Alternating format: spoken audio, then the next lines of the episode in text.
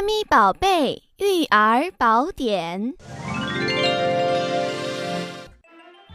搓手指这个小动作，可千万别小看了它的作用哦。